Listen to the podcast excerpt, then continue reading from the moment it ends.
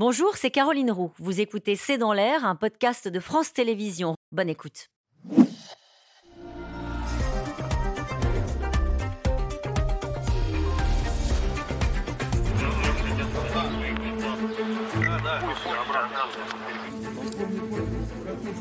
в штабе.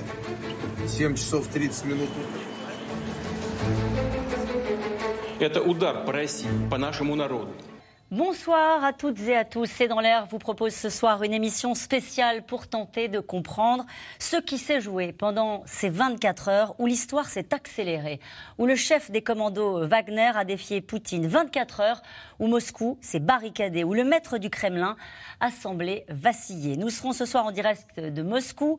Euh, nous entendrons l'ancien président François Hollande, l'eurodéputé Raphaël Glucksmann, le président de la commission des affaires étrangères de l'Assemblée Jean-Louis Bourlange qui nous livreront la primeur de leur analyse. Vous entendrez la réaction exclusive de Mikhail Khodorkovsky, euh, opposant à Vladimir Poutine. Et pour nous accompagner ce soir, naturellement, les experts de C'est dans l'air. À mes côtés pour débuter cette émission, Guillaume Ancel, vous êtes auteur et ancien officier euh, de l'armée française. Alain Bauer, vous êtes professeur au Conservatoire national des arts et métiers. Vous êtes responsable euh, du pôle sécurité, défense et renseignement. Antoine Vitkin, vous êtes journaliste, réalisateur du documentaire La vengeance de Poutine.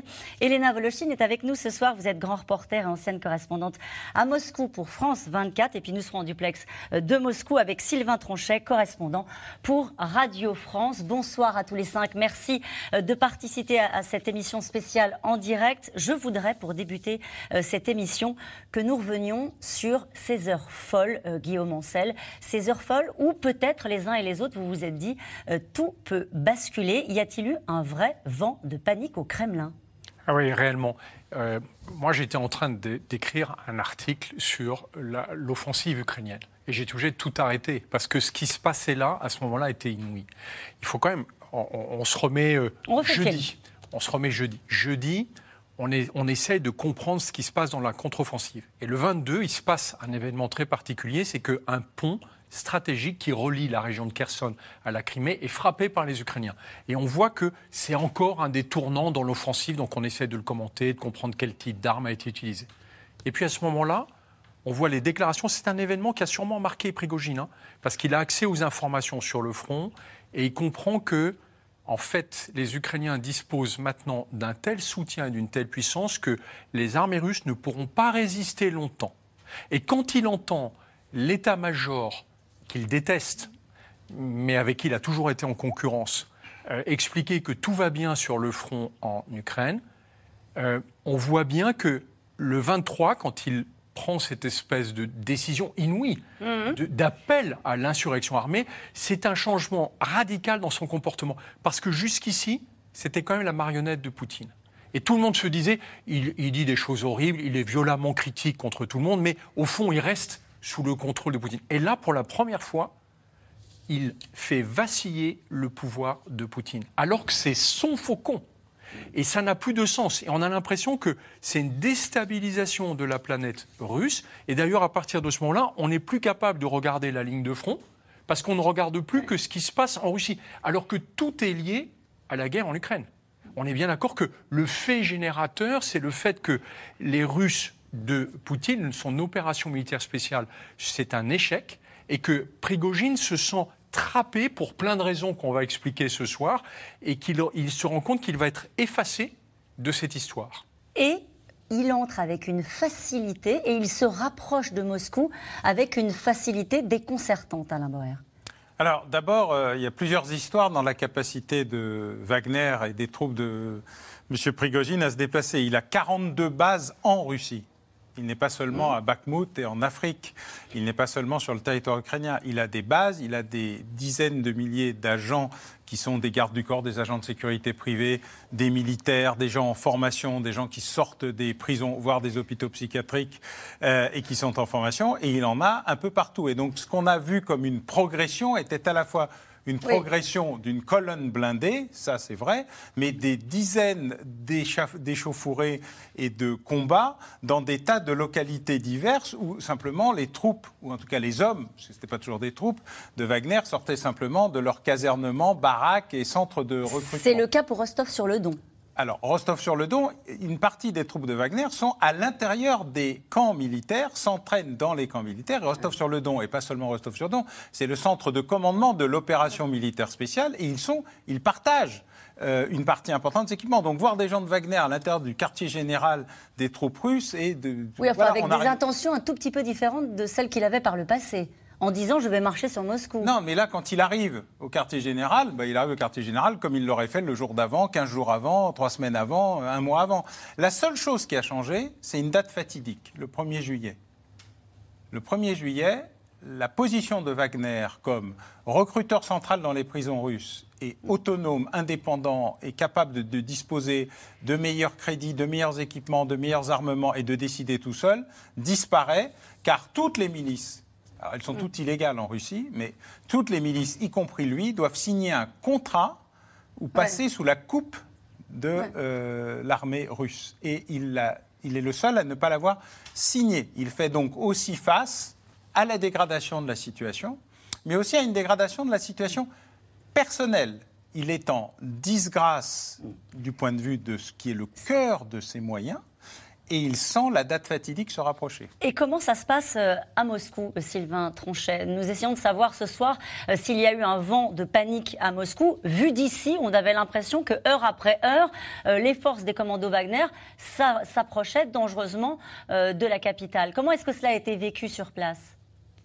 Sans absolument aucune émotion apparente, mais en, en soi, c'était pas très étonnant. C'est c'est l'attitude qu'ont adopté la plupart des Russes depuis un an et demi maintenant, depuis le, depuis le début de la guerre, pour des raisons différentes, hein, parfois par euh, désintérêt, parfois par peur, parfois par prudence, parfois par absence totale d'empathie euh, également, mais il y a dans une forme de fatalisme également. Il y a dans, l'attitude des Russes une distanciation euh, extrêmement importante par rapport aux événements, qui est aussi euh, générée par la répression féroce, hein, qu'il ne faut pas euh, absolument pas sous- sous-estimer, et, qui fait que sur cet événement, comme sur d'autres, même si celui-là représentait une catharsis hein, du point de vue de, Moscou, il n'y a eu absolument aucune émotion ou, ou mouvement euh, apparent. Ceci dit, une fois que j'ai dit cela, euh, je discutais par exemple cet après-midi avec euh, quelqu'un qui travaille dans une agence de voyage et qui me dit que, qui me racontait que samedi, ils, ont fait une journée comme, comme on en fait cinq habituellement. Ils ont vendu tous les billets d'avion qu'ils avaient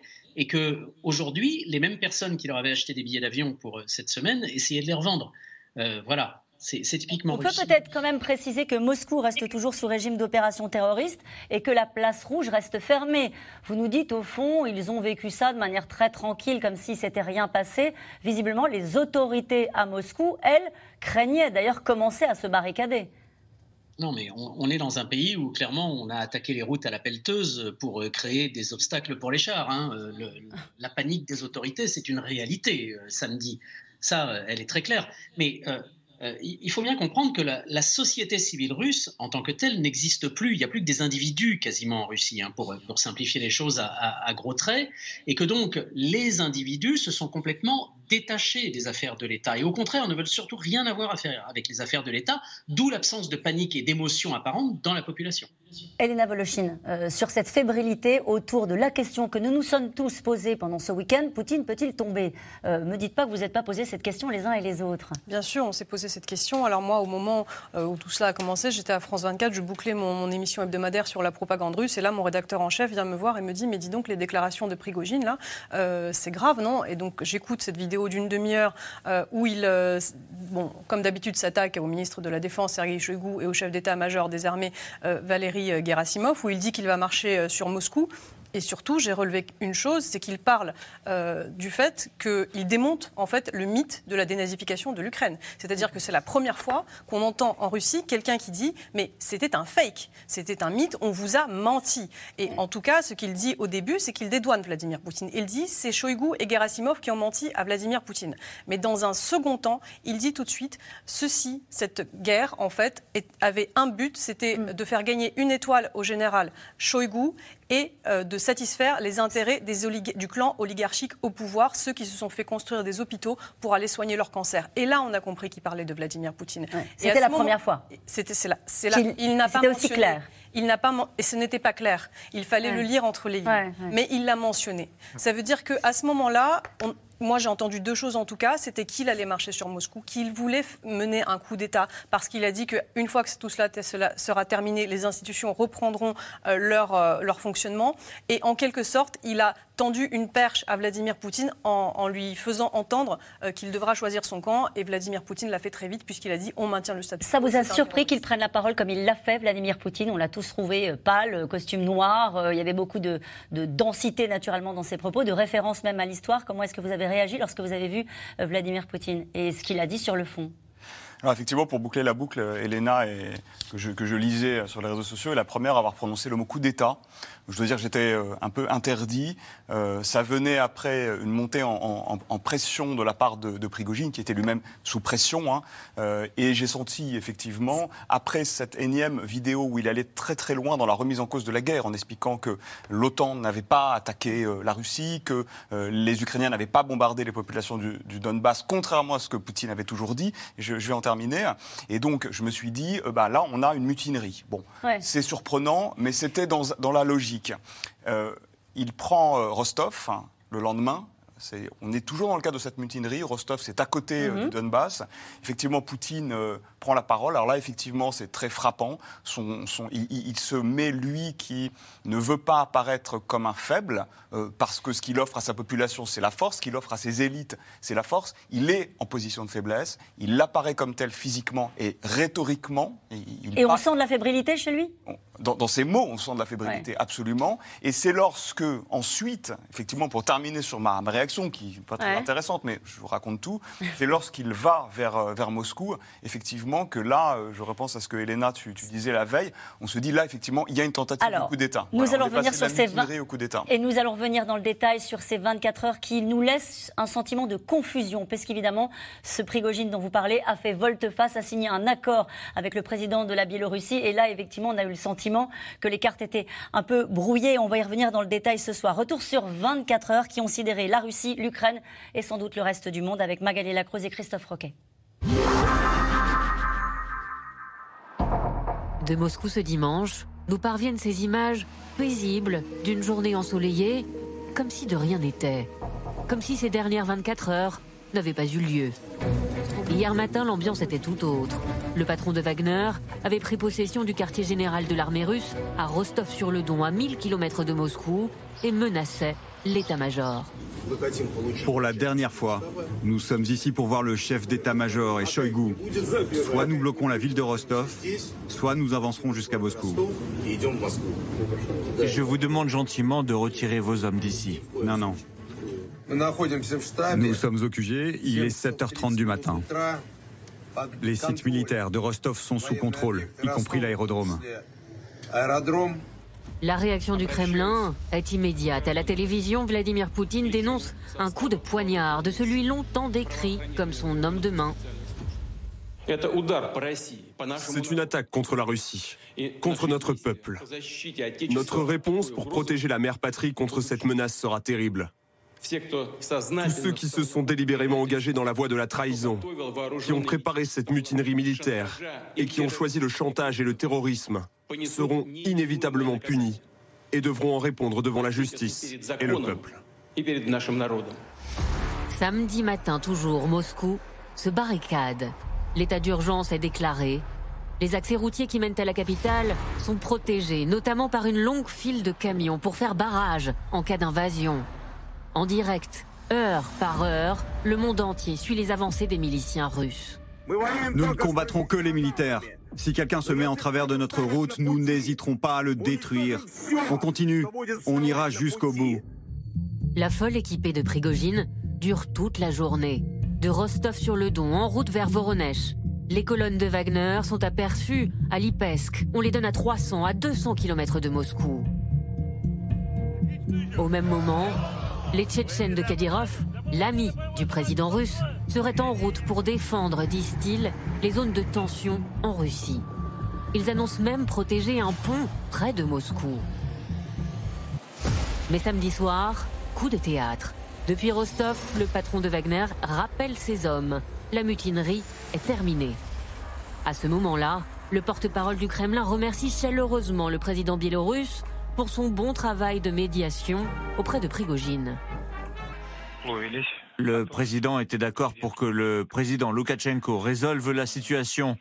Et nous lui en sommes très reconnaissants. Vous vous demandez pourquoi avoir confié cette tâche au président Loukachenko, mais c'est parce qu'il connaît Prigogine depuis 20 ans.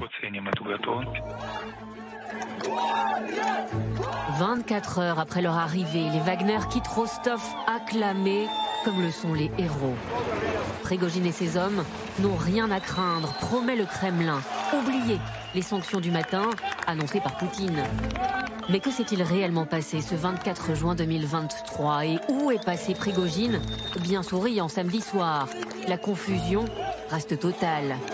Le patron de Wagner, attendu en Biélorussie, n'a fait aucune communication depuis hier soir. Alors on se pose la question de savoir où est euh, Prigogine, mais il y a une question qui nous est posée ce soir par Nathalie en Gironde. Où est Poutine ce soir? Anna Boer bon, A priori, pas plus à Moscou qu'hier ou qu'avant-hier. Il n'était pas à Moscou? dans ce qu'on me dit, euh, il a une petite euh, organisation qui permet d'avoir la, même présentation de ses interventions où qu'il soit. Donc ça veut dire qu'il a été exfiltré? Non, je crois que le, le message, tout est dans le message. Prigogine a tout dit tout le temps et on fait toujours cette erreur de ne pas décrypter précisément ce que dit Prigogine, comment il le dit. Voilà, le, message sur l'hôpital est un message. Euh, et le temps de la sortie d'un traitement est un élément qui est à prendre en considération. On n'est pas dans le même état dans toutes les cas de figure. Et donc il y a un processus général d'identification qui fait que de l'avis général de tous ceux qui euh, m'ont parlé de cette affaire, il n'était pas à Moscou et il n'y est pas encore revenu. On va faire Allez, Antoine Wittgen. Oui, c'est quelqu'un qui a, qui a, peur en permanence pour son pouvoir. Je pense qu'il a des raisons d'avoir peur depuis qu'il a... Plus aujourd'hui. Plus aujourd'hui, depuis qu'il a déclenché cette guerre. Et l'événement, pour moi, l'événement que je retiens aujourd'hui, c'est cette vidéo de Poutine. Les critiques de Prigogine, on les connaissait. Il a monté petit à petit d'un cran. Ça va poser par la suite des problèmes au récit national de Poutine, parce que Prigogine, son chef de guerre, son chef de, son chef de milice, euh, l'a démenti euh, et tous les Russes l'ont entendu. Mais on, savait, on savait aussi que Prigogine était mécontent, qu'il allait peut-être passer à l'action, il menaçait. La, la nouveauté, c'est cette vidéo. C'est-à-dire que Poutine dit en substance, c'est un traître et je vais le châtier. Et lorsque Poutine dit cela, Poutine, c'est celui qui, depuis 20 ans, explique aux Russes qu'il est l'homme fort, explique aux élites russes, aux différentes factions qui sont parfois pas très amies les unes avec les autres, qu'il est le mal alpha et qu'il est le principe organisateur et qu'en tout cas, ils doivent le craindre, eh bien là, en disant cela, il a montré sa peur et surtout il a montré quelque chose un peu plus tard, c'est que malgré cela, malgré ses mots et malgré sa peur, il a décidé finalement sous la pression de négocier avec Prigogine. Et ça, Par l'intermédiaire du président biélorusse. Peu importe. Qui, est un garant. Je pense ah que c'est un garant. Il fallait un garant. Et voilà. Mais on ne sait pas encore. Il y a beaucoup de zones d'ombre. Mais en tout cas, il a montré, il a montré qu'il pouvait se dédire et que sous la pression et sous la peur, il pouvait négocier face à quelqu'un qu'il avait promis de châtier. C'est ce qu'il en reste. Il aurait pu avoir un coup d'État. Je n'en sais strictement rien, on ne sait pas. Maintenant, tout ça, c'est pour les livres d'histoire. En revanche, ce qui reste aujourd'hui au moment où on en parle, c'est quelqu'un, Poutine, qui a assis son pouvoir sur la force, qui a montré qu'il avait peur et que non seulement qu'il avait peur, c'est qu'il a été obligé de s'humilier en acceptant de négocier avec quelqu'un que quelques heures plus tôt, il traitait de traître à la patrie et de déloyal, en faisant un appel d'ailleurs à la loyauté de l'armée, ce qui dit bien sa position de faiblesse. Guillaume Ancel, si Prigogine a fait volte-face, euh, c'est parce qu'il a craint un bain de sang venant de quelqu'un qui exécute les gens à la hache, on a des raisons d'en douter, euh, ou à la masse. Euh, mais est-ce qu'il fait volte-face parce qu'il n'a pas suffisamment de soutien dans l'entourage de Vladimir Poutine pour aller au-delà? Est-ce qu'il fait volte-face parce qu'à un moment donné, il est lâché par des personnes sur lesquelles il pensait pouvoir compter? Pourquoi, à un moment donné, dit-il, je vais négocier? Alors, à mon avis, il y a deux raisons. La première, c'est que Poutine, euh, pardon, Prigogine, euh, qui est un chef mafieux, s'est toujours pensé chef de guerre. Or, en fait, il n'a aucune culture militaire. Si vous regardez bien les images, il n'a pas de colonne blindée. Il a un blindé sur un porte-char qui vient pour les images pour la communication. Et comme l'a rappelé Alain tout à l'heure, il a des bases partout. Et en fait, ce que craignait le pouvoir à ce moment-là, c'était d'arriver à comprendre quelles étaient les unités qui allaient soutenir Prigogine. Mais lui, en tant que tel, n'est pas un chef de guerre. La deuxième raison, c'est que en réalité, euh, euh, Prigogine euh, s'est attaqué et s'est dégonflé. Et il y a quelque chose de très désarçonnant dans ce personnage, dont on a longtemps pensé que ça n'était qu'une marionnette de Poutine, qui lance cette insurrection armée. Tout à l'heure, on l'a dit, c'est quand même inouï les critiques qu'il a émises contre euh, Poutine et qui, finalement, en pleine action, se rétracte. Le héros se dégonfle et se tire. Pourquoi l'armée régulière ne l'arrête pas militairement? Alors le FSB a joué un rôle clé. Les services. Parce qu'en en fait, ce n'est pas l'armée qui allait s'opposer à lui. Manifestement, ce sont les services de renseignement qui sont très proches et dont est issu Poutine. Il faut se rappeler que Poutine n'est pas un officier militaire, c'est un officier du renseignement. Mm. Les militaires détestent les officiers du KGB autant qu'ils détestent les commissaires politiques. Pour eux, ce sont des bêtes noires, ce sont des gens qui les dénoncent et qui les envoient en déportation. Donc euh, c'est le FSB qui a joué un rôle clé. Et rappelons les images du général Sourovikine, dont on sait que c'est un proche de Prigogine, qui vient dès le début de l'insurrection dire il faut que ça s'arrête. Hein. Euh, Prigogine, personne ne te soutiendra. Or, euh, il n'est pas en train de parler de sa propre initiative. Il est interrogé par le FSB qui lui dit voilà ce que tu vas raconter, sinon ta famille va payer pour toi. Elena Voloshin, est-ce que Prigogine a obtenu la tête de ceux qu'il voulait abattre, c'est-à-dire les responsables de, l'armée régulière euh, russe? On pense à Gerasimov notamment. Je pense que Prigogine n'a pas obtenu ce qu'il voulait et surtout ceux qui voulaient que Prigogine obtienne quelque chose ne l'ont pas obtenu non plus. Euh, je n'ai pas vu exactement. Il ne vous reste pas longtemps à entendre parce que vous allez avoir Ksenia Boshakova avec des, informations assez solides qui va arriver. Euh, mais euh, j'ai vu ces images, en tout cas, moi j'ai vu des colonnes de une colonne de blindés. et je suis sur l'avis, sur l'analyse et sur les informations que, j'ai entendu, comme quoi Prigogine était quand même rentré en Russie euh, avec, avec beaucoup d'hommes, comme dans du beurre, qu'il a avancé jusqu'à environ 200 km de Moscou sur une route avec une colonne de blindés, alors que Vladimir Poutine, vous le disiez, venait d'annoncer une opération antiterroriste et dit qu'il était l'ennemi numéro un, en gros la personne à abattre. Souvenez-vous de ce qui se passe lorsque Vladimir Poutine annonce des opérations antiterroristes. La Tchétchénie, mm. Nord-Ost, Beslan, ce sont des bains de sang. Et là, vous avez quelqu'un qui annonce venir, euh, en gros, faire un coup d'État chez lui à Moscou. Et il, ne se passe rien. Et l'aviation ne bombarde pas. Et il rentre comme ça. Il est évident que Yevgeny Prigogine avait des soutiens en très haut lieu. Il est évident qu'il euh, s'était assuré du fait de pouvoir arriver jusque-là où il est arrivé. Et comme on dit en Russie, quelque chose n'a pas tourné rond. Alors, nous allons retrouver dans un instant quelqu'un qui connaît bien euh, Vladimir Poutine pour l'avoir pratiqué. L'ancien chef d'État François Hollande va nous livrer sa première réaction dans un instant. Mais D'abord, voyons comment la télé d'État a relaté les faits au moment où Prigogine avançait vers Moscou. Cette télé euh, diffusait un concert de musique classique. Laura Rado et Benoît Thébault ont regardé euh, la télé russe ces dernières heures et vous allez le voir, le message est clair, rien à signaler. Il est 23h20 ce vendredi quand le présentateur de la télévision officielle se met à lire un message du Kremlin. Et tout de suite, une déclaration du ministère de la Défense. Tous les messages et les vidéos publiées par Yevgeny Prigogine sur les réseaux sociaux qui prétendent que les forces armées russes ont bombardé Wagner sont faux. C'est une fausse information. Tout au long de la journée de samedi, les médias russes disent suivre la situation à Rostov-sur-le-Don, la ville est désormais sous le contrôle des hommes d'Evgeny Prigogine. En général, on peut dire que l'ambiance est calme. On va aller demander aux gens dans la rue. Par exemple, ces personnes qui filment avec leur téléphone portable. Vous êtes en train de filmer, que se passe-t-il? Il n'y a rien de grave. Tout est calme. Les mercenaires de Wagner progressent vers Moscou. Des explosions retentissent à Voronezh.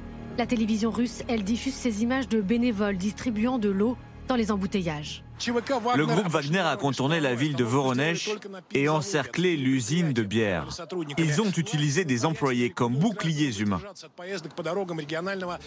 Après la volte-face de Prigogine, les éditorialistes ont désigné le nouveau sauveur de la Russie, le président biélorusse. Aujourd'hui, sans aucun doute, Alexander Loukachenko mérite le titre de héros de la Russie, parce qu'il a réussi à réaliser le plus important, éviter que le sang coule, le sang russe des deux côtés. Il est 21h quand le propagandiste préféré du Kremlin conclut cette journée. Presque tous les leaders de l'opinion publique ont soutenu le président élu par le peuple russe. C'est ce qu'il faut retenir de la journée, c'est le plus important. Merci d'avoir écouté C'est dans l'air. Comme vous le savez, vous pouvez désormais écouter l'intégrale, mais aussi l'invité ou vos questions à nos experts. Tous ces podcasts sont disponibles gratuitement sur toutes les plateformes de streaming audio. Et pour le replay vidéo, c'est sur France.tv, bien évidemment. À bientôt.